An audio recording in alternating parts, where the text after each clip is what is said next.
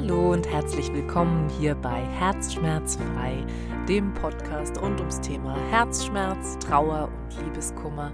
Ich bin Anne Strauß. Ich führe dich durch diesen schönen Podcast, der sich mit den Themen beschäftigt, weil er es einfach enttabuisieren möchte, weil ich der Meinung bin, wir müssen darüber reden, damit sich was tut, damit sich was verändert, damit es okay ist, dass wir unsere Trauer akzeptieren, mit unserem Herzschmerz ähm, nicht mehr einfach äh, so im kleinen Kämmerchen mit uns alleine kämpfen, sondern rausgehen in die Welt, in den Austausch. Und deswegen bin ich hier und deswegen bist heute auch du hier und da freue ich mich besonders drüber. Heute in Staffel 1, Folge 6 geht es um das Thema Broken Heart Syndrom und wie du es vermeiden kannst.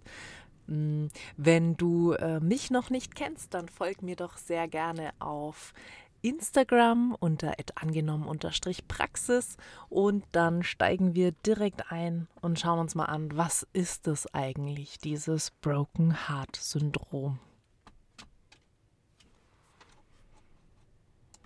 Vorweg von dieser Folge möchte ich dir noch sagen, dass es dass natürlich gibt es Broken Heart Syndrom, dass ich dir damit aber auch keine Angst machen möchte, ähm, dass du es vielleicht bekommst, weil die Anzahl der ähm, Erkrankungen doch erstaunlich klein ist.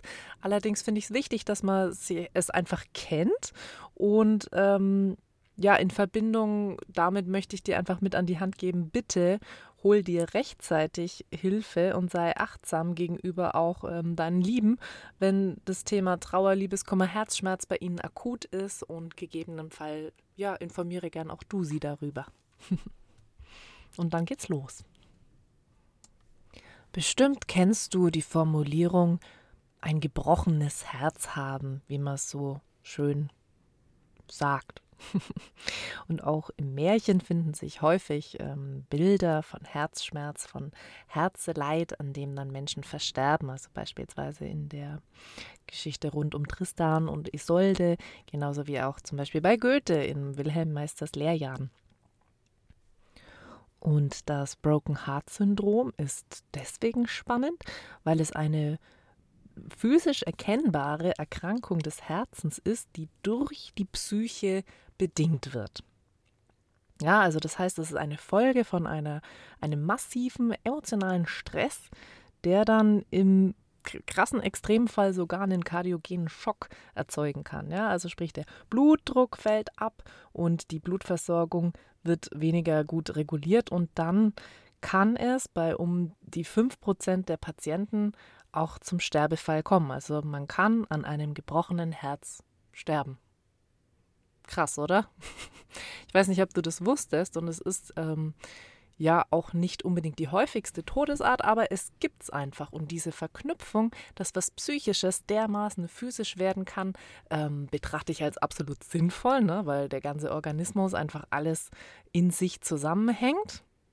Und trotzdem ist es krass, wenn sich eine Emotion, eine, eine psychische ähm, Notlage ja, so sichtbar macht in der physischen Ebene. Ähm, da können halt Auslöser für sein, also zum Beispiel ja, einen, einen starken Trigger wie eine, eine Depression oder ein ähm, Todesfall, eine Trennung. Aber das Spannende ist, dass genauso eigentlich vermeintlich freudige Ereignisse, wie jetzt zum Beispiel ähm, ja, eine Geburt der, der Enkelkinder oder der Eintritt ins Rentenalter, mh, auch irgendwie was mit einem machen und es so ein bisschen aus den Bahnen äh, geraten lässt, dass es sich auf physischer Ebene so runterschlägt, dass es ja dein, dein Herz im Endeffekt bricht, so wie man es formuliert, und zum Tod führt. Mhm. Dieses Syndrom ist jetzt wirklich, ne, wie schon mal erwähnt, ein eher seltenes Herzleid. Und man muss wissen, dass Frauen da deutlich häufiger erkranken als Männer. Das hängt, ähm, ja, und also auch zeitlich gesehen, ne, vor allem so nach oder in den Wechseljahren. Und das ähm, weiß jetzt auch keiner so ganz genau oder noch nicht so genau, äh, womit es dann eigentlich zusammenhängt. Und ähm, es ist auch nicht so, dass Männer dann komplett gar nicht außen vor sind oder nicht betroffen sind, aber eben deutlich seltener. Und Symptome dieses Broken Heart Syndroms sind also sehr ähnlich eines klassischen Herzinfarkts. Das spricht also, ähm, man merkt Atemnot, so dieses enge Gefühl in der Brust, teils auch massive Schmerzen. Der Blutdruck sinkt da oft, es kommt zu Herzrasen, ne, Schweißausbruch, Übelkeit, Erbrechen. Ähm, und spannenderweise sind eben auch die EKG-Aufzeichnungen sehr ähnlich zum Herzinfarkt.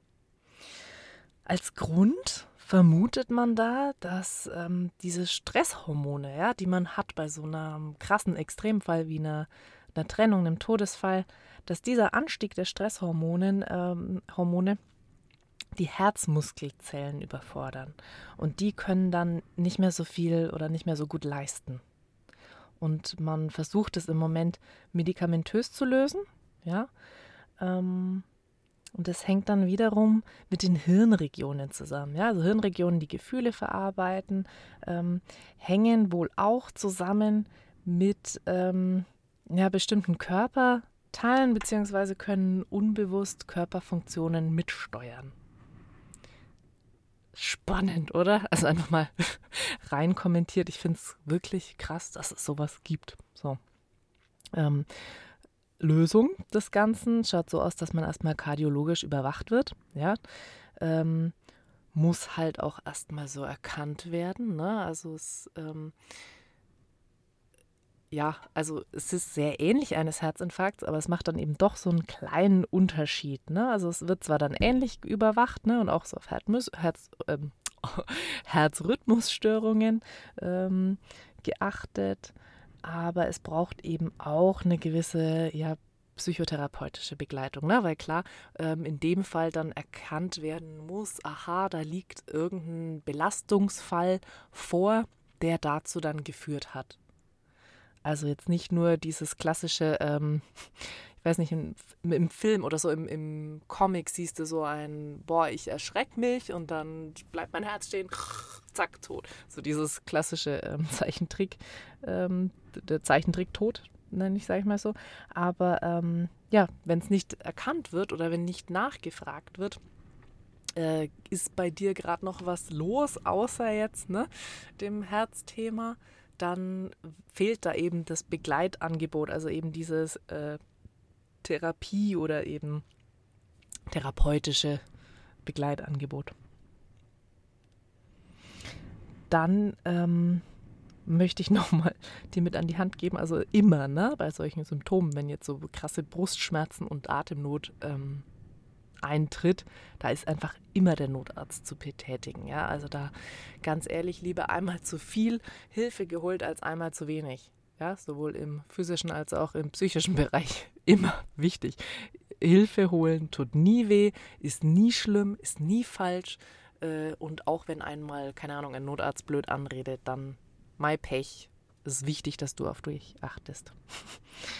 Ähm, ich muss lachen, ich bin da immer so pragmatisch, rabiat dahinter, wenn, wenn, wenn ich möchte, dass du dich für dich einsetzt. Aber ja, ist er.